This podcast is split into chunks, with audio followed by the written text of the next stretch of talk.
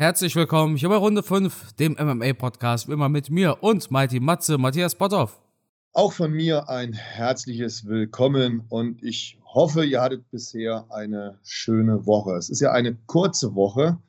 Wir haben ja bundesweit einen Feiertag, den, Gott, ich muss gerade mal gucken, wie heißt das Ding? Christi Himmelfahrt. Himmelfahrt. Ja, ja. Christi Himmelfahrt, genau. Deswegen ist es ja wirklich eine sehr kurze Woche. Und für uns, witzigerweise, ist es auch eine kurze Woche, weil der Carsten und ich, wir haben uns ja erst am Wochenende gesprochen. Also noch gar nicht so lange her. Mhm. Aber pers persönlich, ne? Ja, also es ja, ist tatsächlich passiert. Ich habe Matthias getroffen. In 3D, in Dolby Surround, in Farbe. Genau. Drum und dran. In Aber Spaß beiseite. Wir können natürlich gerne, wir können natürlich gerne mal berichten, was wir am Wochenende erlebt haben, bevor wir zur UFC Fight Night kommen. Wir waren ja gemeinsam bei We Love MMA, haben uns die Veranstaltung in Düsseldorf angeschaut. Und also ich für mich zu meinem Teil kann sagen, ich fand, es war ein mega Abend. Ich habe mich zum einen sehr gefreut, dass ich dich kennenlernen durfte und deine Freundin. Ähm, übrigens sehr sympathisch, das nur so nebenbei. War deswegen schon allein ein gelungener Abend. Und natürlich auch die Kämpfe waren meiner Meinung nach wirklich sehenswert waren einige Fighter, die brutal abgeliefert haben. Unter anderem natürlich auch wieder ein Mario Wittmann. Das fand ich schon beeindruckend, was der da so gemacht hat. Aber auch der, der ähm, Main, Event, Main Event, der Titelfight mit dem äh, Rodriguez und dem Jabrailov, wie er so hieß. Also dieser Slam zum Schluss hat mich ein bisschen erinnert an Kevin Randleman oder war es, nee, hier, ähm, Dings war es. Ach, wie heißt er noch? Der ganz bekannte farbige Fighter, der mit, ähm, mit dem A-Team auch im Fernsehen, im Kino erfolgreich war. Rampage Jackson. Ja, der war, der war beim A-Team?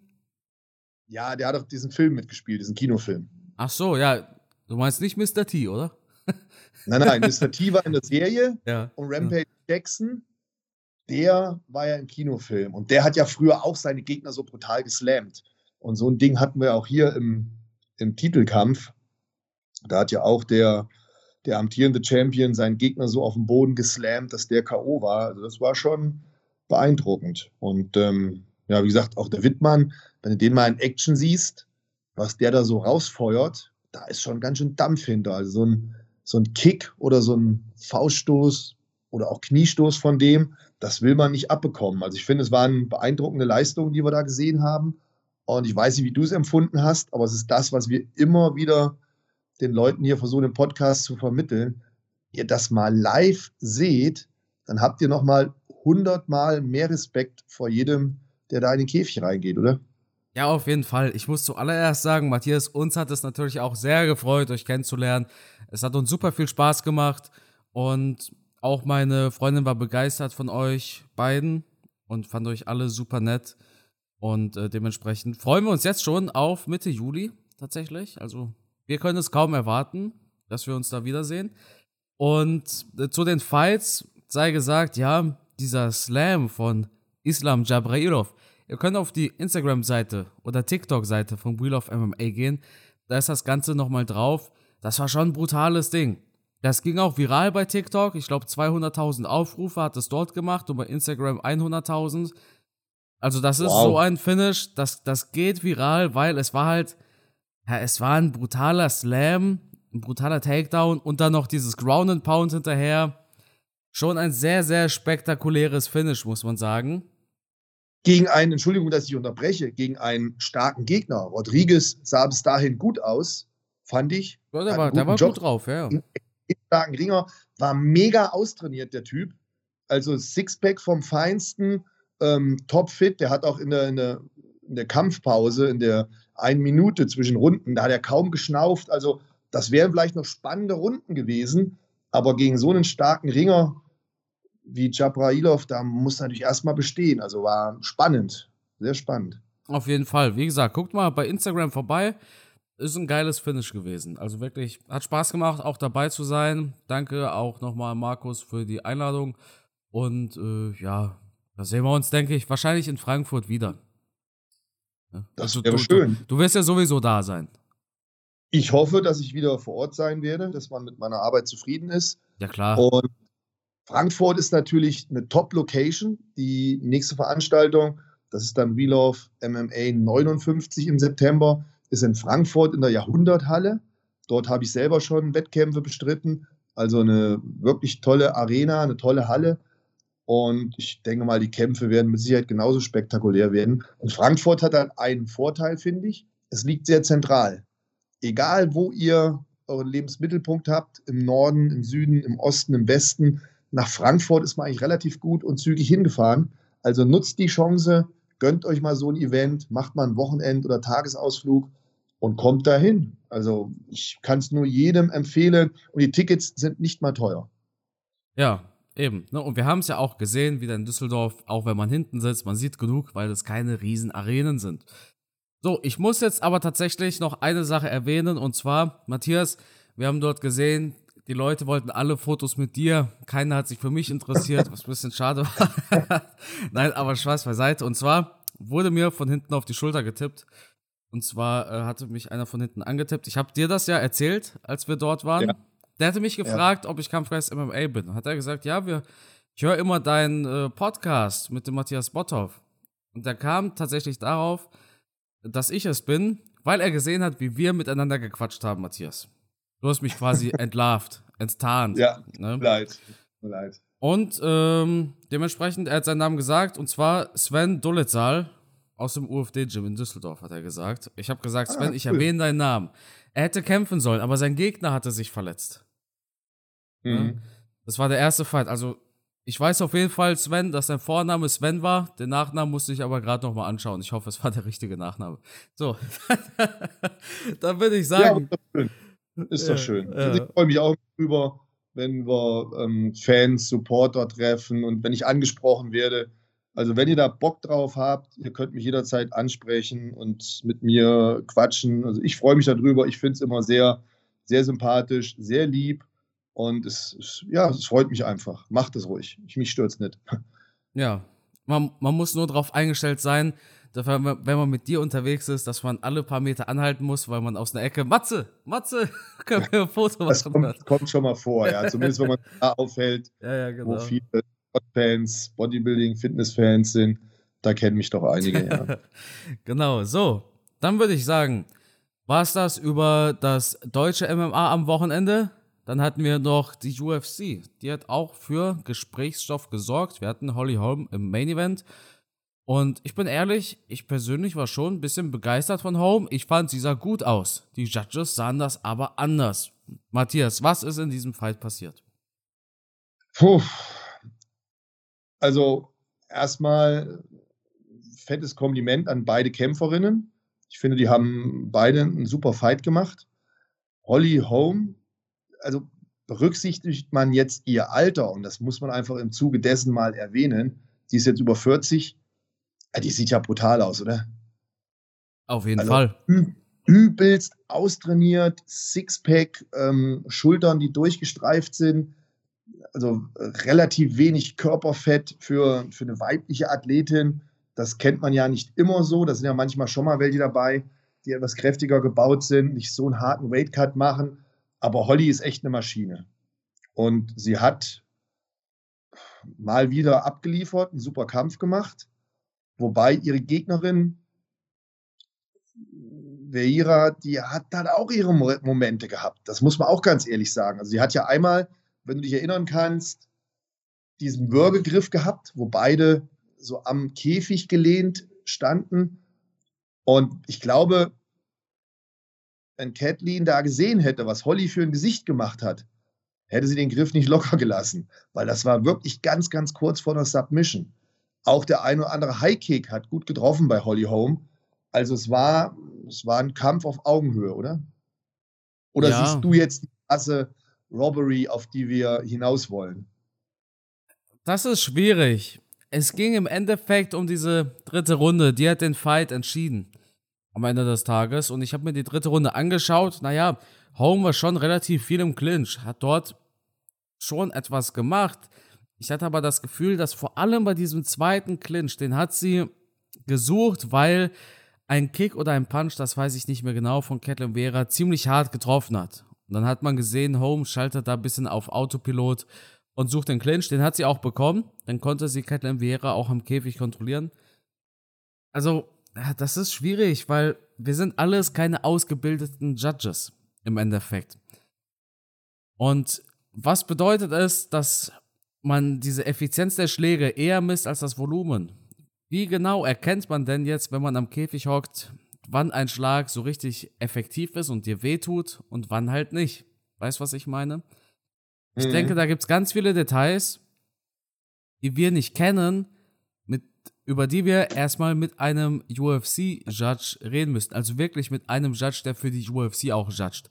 Weil es bringt nichts, wenn du jetzt jemanden nimmst von der deutschen Lokalszene oder sowas, das ist dann nochmal eine bisschen andere Geschichte. Du hast deutsche Judges, die auch für die UFC judgen. Clemens Werner zum Beispiel, der war bei ähm, McGregor gegen Paul glaube ich, dabei.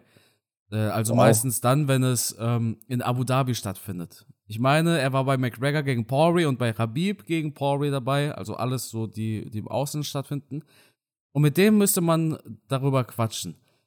Warum war das hier zum Beispiel jetzt ein Sieg für Caitlin Vera? Es kann natürlich auch sein, dass er das Ganze auch als Fehlurteil sieht.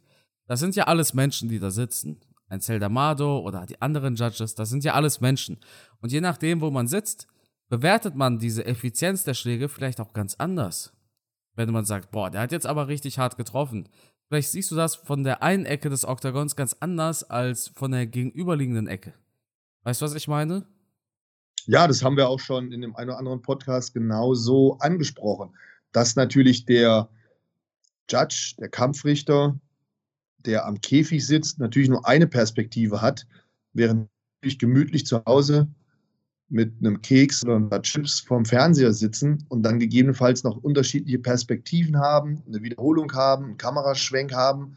Das ist wahrscheinlich zu Hause einfacher, sich ein Urteil zu machen, als wenn man da am, am Käfig sitzt. Da ist es vielleicht manchmal schwer und man sieht die Hand nicht so richtig und überlegt sich, kann ich das jetzt als Punkt werten, kann ich das nicht als Punkt werten? Also einfach ist es definitiv nicht. Und dann kann es da auch schon mal zu unterschiedlichen Ansichten kommen. Ich habe jetzt den Kampf nur einmal geschaut. Ich hätte mir jetzt nochmal anschauen müssen, aber da haben wir das Ding. Ich hätte mir nochmal anschauen müssen. Dann hätte ich vielleicht schon wieder anders gewertet. Der Judge hat nicht die Möglichkeit und kann sagen, ich hätte mir den Kampf vielleicht nochmal anschauen müssen. Also durchaus möglich, dass da auch Fehler einem passieren. Was ich jetzt in Erinnerung habe, wie gesagt, ich habe den Kampf nur einmal gesehen, sind ähm, die harten Treffer von Vera, die ich, die ich, die, die ich im Kopf drin habe. Die habe ich im Kopf. Ja, die hätte ja auch durchaus landen können. Ne, keine Frage. Die haben so bei mir eingebrannt. Ne? Auch diese eine das Submission, halt, da gab es ja ganz viele Bilder davon. Ja, aber wie werte ich jetzt sowas? Werte ich das jetzt als wie, wie eine Art Knockdown in der Runde? Boah, nee, eigentlich nicht, oder? Hebe ich, hebe ich damit alle Treffer und Punkte auf, die Holly vorher gelandet hat? Wir haben das Problem beim, beim Kickboxen auch schon ganz oft gehabt, dass wir Kampfrichter hatten, die, Entschuldigung, dass ich jetzt abschweife, die mehr aus dem Leichtkontakt oder aus dem Semikontakt kamen, dann sitzen die am Ring und müssen so einen Vollkontaktkampf bewerten. Und dann gibt es oftmals Unterschiede. Der eine sagt, ja, der hat aber 15 Treffer gelandet. Der andere sagt, ja, aber von den 15 Treffern, da waren ja 12 ohne Wirkung. Der andere hat fünf Treffer gelandet, aber alle haben brutale Wirkung gezeigt. Hm. Ja.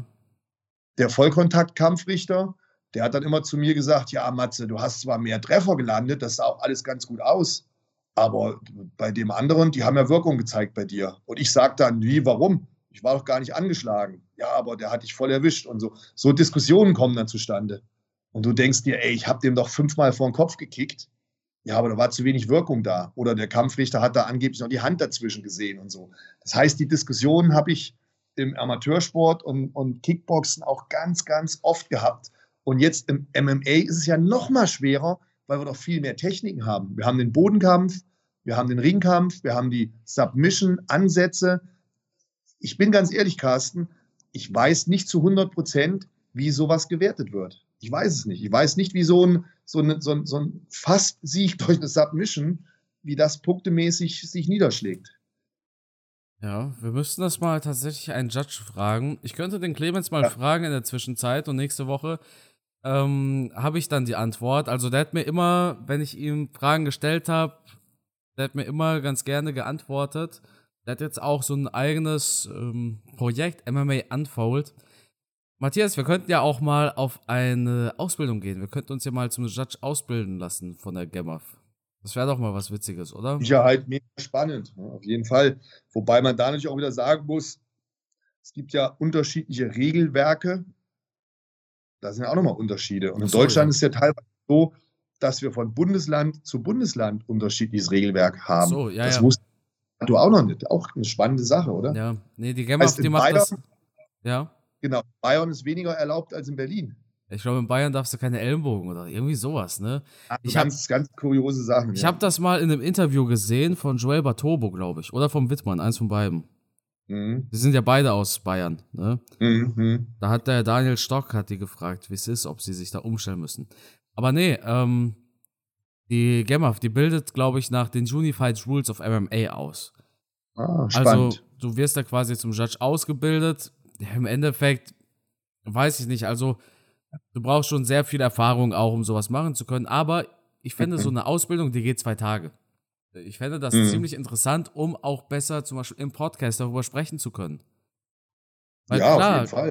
Kennen wir jetzt diese Kriterien von wegen Effizienz ist wichtig und hast du nicht gesehen, aber ich, da gibt es bestimmt noch so viel mehr, was man da ja. beigebracht bekommt. Vielleicht machen wir das mal. Das wäre doch was Interessantes. Gab es jetzt zwei Jahre lang nicht wegen äh, äh, Corona. Mhm. Gut. Ja. Co-Main Event. Michel Pereira besiegt Santiago Ponzinibbio ebenfalls in einer Split Decision. Ja, da können wir jetzt auch wieder diskutieren. Da werden wir mit Sicherheit auch Zuhörer haben, die Ponzinibbio vorne gesehen haben, oder? Das hast du bei fast jeder Decision. Ja, Split Decision vor allem. Vor allem Split Decision. Ja, wir hatten drei Split Decisions auf der Main Card, weißt du das? Ähm, also ja, drei von bei, fünf bei, Fights. Eric, bei Eric Anders, der war ja auch so angepisst. Mhm. Ja, aber war ein guter Fight von Michel Pereira. Nicht ganz so viel, äh, wie soll ich sagen, nicht ganz so viel den Hampelmann gemacht wie sonst. Er war nicht, er war nicht in der Matrix diesmal. Er mhm. hat sich auf die Basics, könnte man sagen, beschränkt. Ne? Ja, der ist erst 28, ey. Ja, ist Wahnsinn, weil der auch schon wahnsinnig viel Erfahrung hat und äh, auch viele Kämpfe gemacht hat, ne? Ja, der hat äh, 41 Kämpfe. Boah, ist schon eine Menge Zeug. Mit 28. Ich glaube aber, da hast du auch einen höheren Verschleiß, ne? Also, dann kämpfst du auch nicht mehr bis, bis du 45 bist. Also Im Normalfall nicht. Nee, schon gar nicht, wenn du so spektakulär kämpfst ja. wie er. Also Bellator oder Eagle FC haben da bestimmt einen Platz für ihn noch frei dann, aber ich denke, dass so wie, so wie ein Glover, ich nehme Glover Teixeira immer gerne als Beispiel für alte Champions, aber Teixeira ist eigentlich so die übelste Ausnahme, oder? Ausnahmen bestätigen die Regel. Ja, Ausnahmen ja, gibt es. In jeder Sportart haben wir das schon gehabt. Wir haben das im Boxen gehabt. Zum fällt mir spontan George Foreman ein. Wir haben das im, im Bodybuilding mit einem Dexter Jackson. Wir haben das im Tennis gehabt mit einem Jimmy Connors. Also es, es gibt immer so Freaks, die dem Alter ein Schnippchen schlagen, aber es ist halt nicht die Regel. Ja, dann haben wir News aus dem Boxen, haben wir ebenfalls. Canelo trifft auf Golovkin ein drittes Mal. Ja, das äh, ist auf alle Fälle ein legitimer Fight. Wobei man da auch sagen muss, Golovkin ist halt auch über seinen Zenit. Ich habe den früher immer bewundert. Wahnsinns-Fighter, also wirklich Boxen in Perfektion. Aber ist der jetzt nicht auch schon über 40? Äh, ich glaube 40. Punkt 40. Okay. Aber in so einer Gewichtsklasse und so jemand wie er, der lebt ja von seinem Speed, seiner Explosivität und, und, und. Ich glaube nicht, dass man das in dem Alter noch so aufrechterhalten kann. Also er ist jetzt wirklich im Grenzbereich mit 40. Als Schwergewicht kann man vielleicht eher im hohen Alter noch ein bisschen bestehen weil die Kraft, der Bums in deinen Fäusten, der bleibt dir vielleicht erhalten. Aber diese Schnelligkeit, diese Exklusivität, diese diese Reflexe, diese Reaktionen, ich weiß nicht, ob das im Alter noch so gut funktioniert. Aber Golovkin natürlich immer noch eine Maschine, ähm, unglaubliche Kämpfe abgeliefert. Wird auf alle Fälle spannend und auf so einen Fight freue ich mich natürlich. Wie gesagt, ich bin Golovkin-Fan, absoluter Ausnahmeboxer. Ähm, aber ja, das werden jetzt auch seine, seine letzten Kämpfe sein. Ich glaube nicht, dass er noch viele Jahre macht, oder? Hat er immerhin noch einen dicken Payday. Bevor ja, sei ihm gegönnt. Sei ihm ja. gegönnt. Der ist relativ lange Zeit auch immer ein bisschen klein gehalten worden, meiner Meinung nach, wo er relativ wenig Geld auch verdient hat. Deswegen jetzt sei es ihm gegönnt, dass er da nochmal richtig Kasse machen kann. Wobei Canelo ja letztens auch so ein bisschen seine Quittung bekommen hat. Ähm, ja, hat er verloren gegen echt starken Gegner, den er hatte. Wie hieß er noch gleich? Bivol oder so? Genau, Dimitri Bivol. Ja, der war ja auch spitze. Also auch boah, Wahnsinn, was der abgeliefert hat. Ähm, muss man halt mal gucken, wie Canelo das so aufgenommen hat, weggesteckt hat, wie er zurückkommt. Ich meine, es war jetzt keine derbe Niederlage. Man hat auch manchmal so einen Eindruck gehabt, Canelo ist, Canelo ist vielleicht auch ein bisschen ausgebrannt. Er hat ja in der Vergangenheit sehr viel geboxt und vielleicht durch den Erfolg, dass man dann irgendwann auch mal ein bisschen schluderiger wird, wie in seinem letzten Kampf, dass man das Trainingscamp ein bisschen vernachlässigt. Dann ist zwischendurch so eine Niederlage gar nicht mal schlecht, um wieder Feuer zu fangen. Und deswegen denke ich mal, dass er gegen Golovkin dann wieder stärker abliefern wird. Mhm. Äh, zum Wachrütteln mäßig, ne? Ja, braucht man manchmal. Braucht man manchmal. Wenn du so im Trott drin bist und immer gewinnst, ist manchmal so ein Wachrüttler gar nicht verkehrt. Und vielen Kämpfern tut das ja gut. Die kommen dann wieder super stark zurück. Gefährlich ist halt nur, wenn du halt böse K.O. gehst oder so und dann das nicht mehr verkraften kannst. Dann, dann gibt es natürlich nichts mit dem Comeback. Aber Canelo ist jetzt in dem Kampf nicht komplett untergegangen. Ah ja. Es sah halt ein bisschen behäbiger aus, hat sich ein bisschen schwer getan. Der Gegner war extrem stark, den hat er vielleicht auch ein bisschen unterschätzt. Was ist denn heute los hier? Und dann kann es halt dazu führen, dass man auch mal so einen Kampf nach Punkten verliert. Das ist jetzt kein Beinbruch. Ja, dann würde ich sagen. Aber was mir gerade noch einfällt, ja. ich weiß nicht, ob du das gesehen hast, das wollte ich noch ganz kurz dich drauf ansprechen. Ja. Ähm, hast du Anderson Silva kämpfen sehen? Ich habe mir die Highlights angeguckt. Ähm, jetzt nur mal die Frage, kann auch sein, dass ich mich irre. Ich habe jetzt auch nur die Highlights gesehen auf, auf YouTube. Ja, genau. Das war doch jetzt nicht die beste Qualität. Ja. Aber für mich sah das aus wie ein Sparringskampf. Die haben doch nicht wirklich da gekämpft, oder? Naja, es gab doch den Knockdown. Ja, die Knockdowns habe ich hier im Training auch. Also. Ja. Anderson Silva sah aber gut aus. Ja, das der, ja der macht das richtig Frage. Spaß. Ja, das stelle ich auch noch außer Frage. Hat das Kämpfen schon immer Spaß gemacht. Und er ist auch einer meiner Lieblingskämpfer. Ich bin sogar schon live dabei gewesen, als er gekämpft ja. hat. Ähm, ich schätze ihn sehr. Ich habe ihn schon im Gym besucht. Gibt es einen Brasilianer, der nicht dein Lieblingskämpfer ist? Äh, Gute Frage, müsste ich mir länger Gedanken drüber machen. Aber ich wiederhole, ich habe ihn schon im Gym besucht. Ja. Und er war nicht vor Ort. Er war nicht da. Aber er hat dir ein T-Shirt schenken lassen. Richtig. Sein Trainer, sein Trainer hat ihn dann angerufen, hat gesagt, hier, der und der ist da. Der wusste wahrscheinlich gar nicht, wer ich bin. Und dann habe ich ein Shirt geschenkt bekommen, ein Poloshirt. Ich habe mir die Geschichte ja. gemerkt, Matthias. Ja, ist auch eine tolle Geschichte, oder? Wir ja, ist doch cool, drauf. ja, ja. Das ist wirklich cool. Ähm, ja, aber, aber das, ich, also ich, für mich, das war, der andere war ja auch ein Brasilianer, meine ich. Und das sah alles schon ziemlich sparring-mäßig aus. Ja, die haben das nicht ernst genommen. Die haben da ein bisschen Kohle mitgenommen, haben ein bisschen, ja, äh, ja ein bisschen Spaß gehabt, sage ich mal, und gut ist. Was ja in Ordnung ist. Es sei ihnen ja gegönnt. Ja. Dem geht's gut mit seinen 45, glaube ich, ist er schon. 46? Wahnsinn, ja klar, Megastar in Brasilien, absolut. Ja. Wahnsinnstyp. Und ich kann jedem nur empfehlen, sich die Kämpfe mal anzuschauen, wenn er Langeweile hat. Schaut euch mal die ganzen Kämpfe an von Anderson, The Spider, Silva. Ist schon spektakulär, was der da im Käfig gemacht hat. Also absoluter Ausnahmefighter. Und mit Sicherheit einer, der in die Kategorie kommt, Greatest of All Time, oder? Ja, gar keine Frage, natürlich. Und auch jemand, der nie, glaub, der ist, glaube ich, nie jemand aus dem Weg gegangen, oder?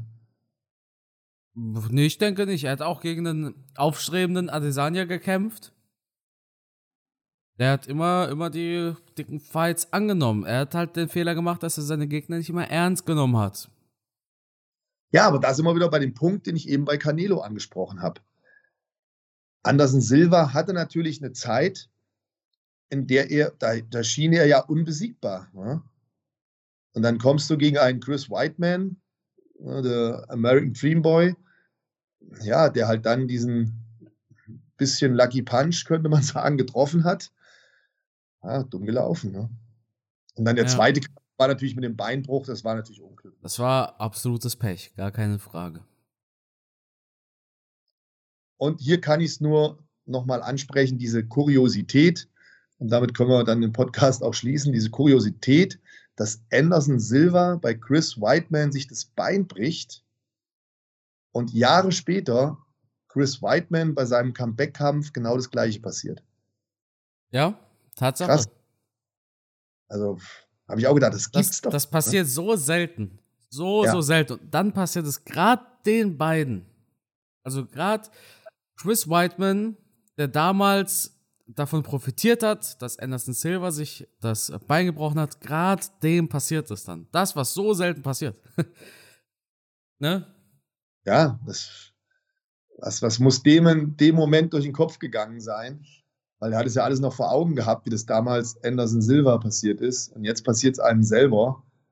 Ah, krass, echt krasse Geschichte. Und das Kuriose ist, auch ein Connor gehört ja zu den, zu den Kämpfern, die man natürlich im Fokus hat, wo man, wo man drauf schaut, äh, Ausnahmekämpfer und auch so einem passiert es dann. Wir haben ja hier wirklich mit Silva und Connor zwei Ausnahmekämpfer und ausgerechnet solchen Leuten passiert sowas. Es, äh, manchmal ja, das Schicksal ist einfach unberechenbar. Du sagst es, Matthias. Es gab so ein Bild, da standen, glaube ich, Conor McGregor, Anderson Silva, Chris Whiteman und John Jones zusammen in der Runde. Mhm. Das heißt, der nächste, dem das passiert, ist Johnny Bones. das wäre natürlich schlimm. Ja. Das wäre natürlich schlimm. Das wünschen wir uns nicht. Nein, wir wünschen keinem Kämpfer irgendeine Verletzung. Auch an dem Junior Dos Santos, was jetzt am Wochenende, das wünscht man natürlich keinem. Stimmt, stimmt, darüber haben wir gar nicht gesprochen. Ja. Ja, ganz kurz. Junior Dos Santos hat gekämpft. Hast du es mittlerweile gesehen? Nee, ich, ich wollte es mir nicht angucken. Ich kann sowas nicht sehen. Das, äh. okay.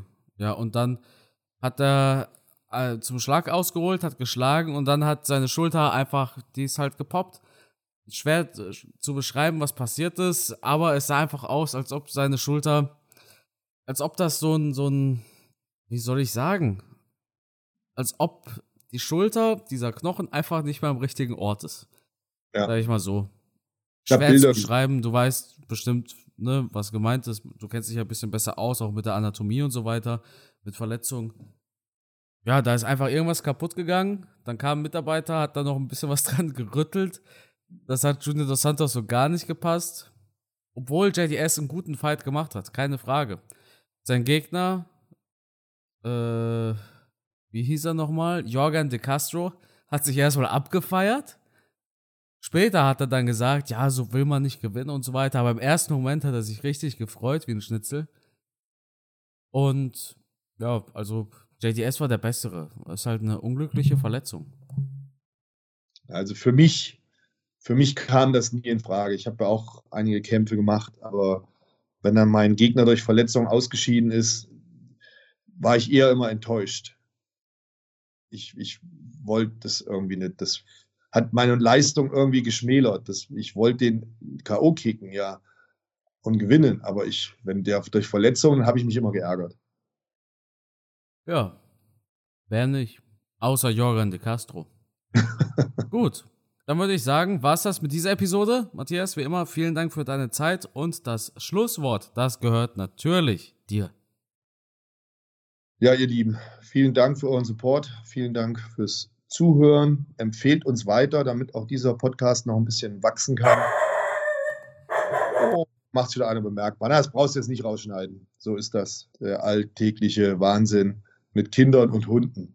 In diesem Sinne wünsche ich, dass ihr vom Wahnsinn verschont bleibt. Genießt die Zeit mit Familie, mit Hunden, denn am Wochenende ist kein UFC-Event. Da habt ihr viel Zeit für die Familie.